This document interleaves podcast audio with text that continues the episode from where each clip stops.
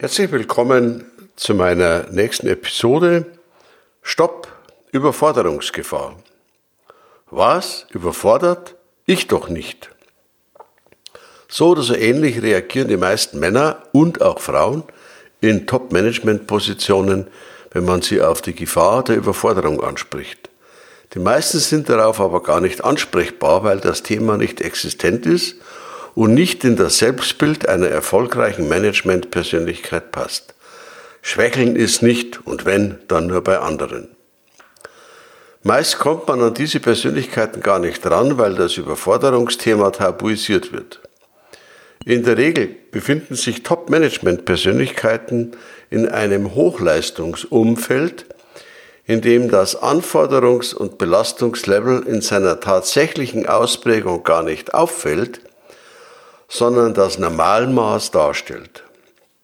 In diesem Kontext nur ansatzweise von Überforderung oder Überbelastung zu sprechen, ist unangebracht, wäre Ausdruck einer Schwäche und würde vermutlich die Frage nach der Eignung und Tauglichkeit nach sich ziehen und mit ungünstiger Prognose für die Zukunft versehen werden. Und mal Hand aufs Herz, wer würde sich auf dem Höhepunkt der Karriere oder auf einem Karrierezwischenziel wirklich eingestehen, dass nun das Ende der Karriereleiter erreicht ist oder dass man vielleicht sogar schon eine Sprosse auf der Leiter zu hoch geklettert ist. Das entspricht nicht der Logik von höher, schneller, weiter oder von Wachstum, Erfolg, Status und Gewinnmaximierung. Man will sich nicht die Blöße geben, sich einzugestehen, dass man doch nicht so toll und erfolgreich ist, wie man von sich glaubt oder anderen versucht hat zu vermitteln. Man wäre plötzlich ein ganz normaler Mensch, der nicht mehr außergewöhnlich und großartig ist. Man würde vielleicht sogar an Ansehen und Status und Geltung verlieren. Und man würde vielleicht sogar etwas von der Seite schief oder mitleidig angeschaut werden. Versager, Versagerin, Weichei könnten sich andere denken.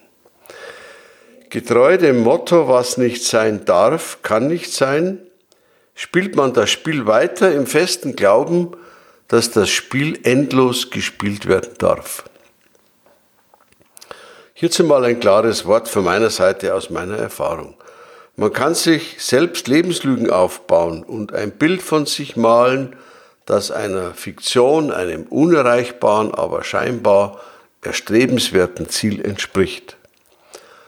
Und man kann daran auch glauben, denn alles ist nach dieser Lebenslüge scheinbar erreichbar und machbar. Man kann sich selbst etwas vormachen, aber den eigenen Körper belügen kann man nicht. Die eigene Psyche und der eigene Körper vergessen und verzeihen nichts und schon gar nicht permanente Überforderung, auch wenn sie subjektiv nicht als solche empfunden wird.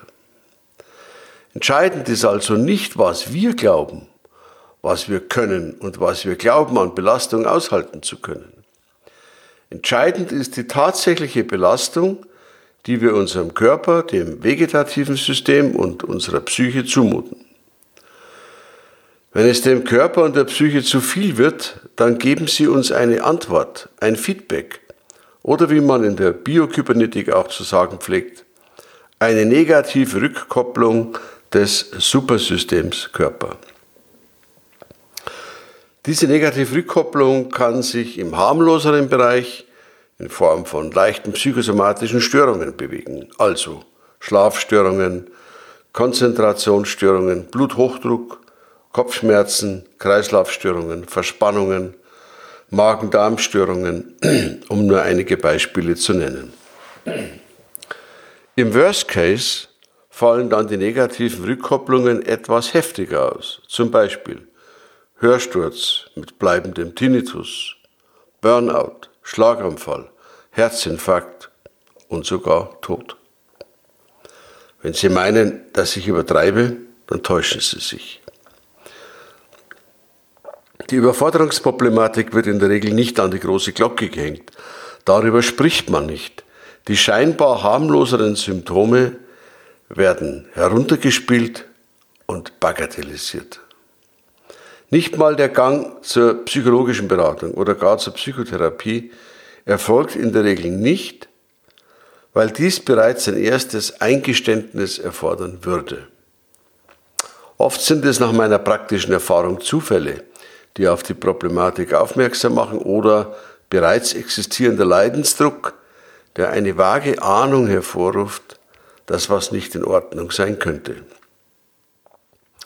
Leider erkennen die Menschen aus dem direkten Umfeld die sich anbahnende Überforderung auch nicht, weil entweder die selbstbetroffenen Personen das Problem sehr gut kaschieren und überspielen, oder weil die Menschen im Umfeld nicht genügend Wahrnehmungsfähigkeiten haben, die Symptome zu erkennen oder die Symptome erkennen und es nicht wahrhaben wollen, weil es unpassend ist, sich mit der Wirklichkeit zu befassen.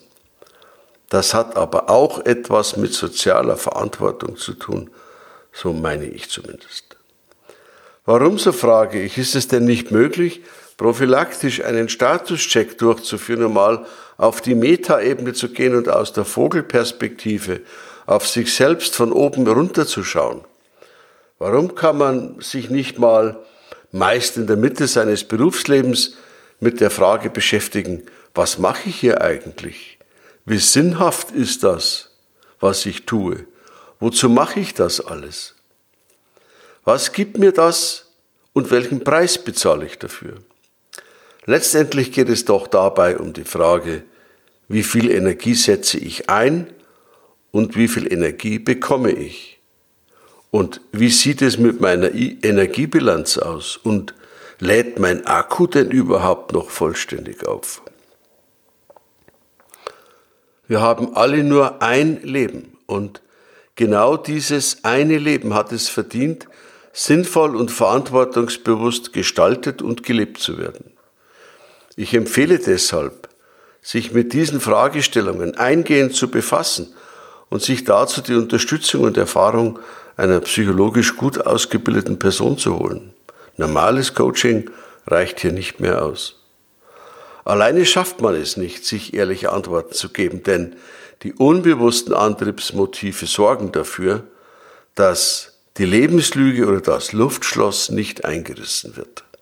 Und glauben Sie mir, auch wenn Sie nicht mehr so toll sind und sich von dem verabschieden, was Ihnen nicht gut tut, sind Sie trotzdem als Mensch wertvoll und wichtig und müssen dafür nichts beweisen. Wenn Sie sich ernsthaft mit dieser Fragestellung befassen wollen, empfehle ich Ihnen meine Orientierungstage in Südtirol exklusiv, nur für Sie ganz alleine. Ich wünsche Ihnen die Lebensqualität und Gesundheit, die Sie alle verdienen. Danke für Ihre Aufmerksamkeit. Ihr Rudolf Meindl.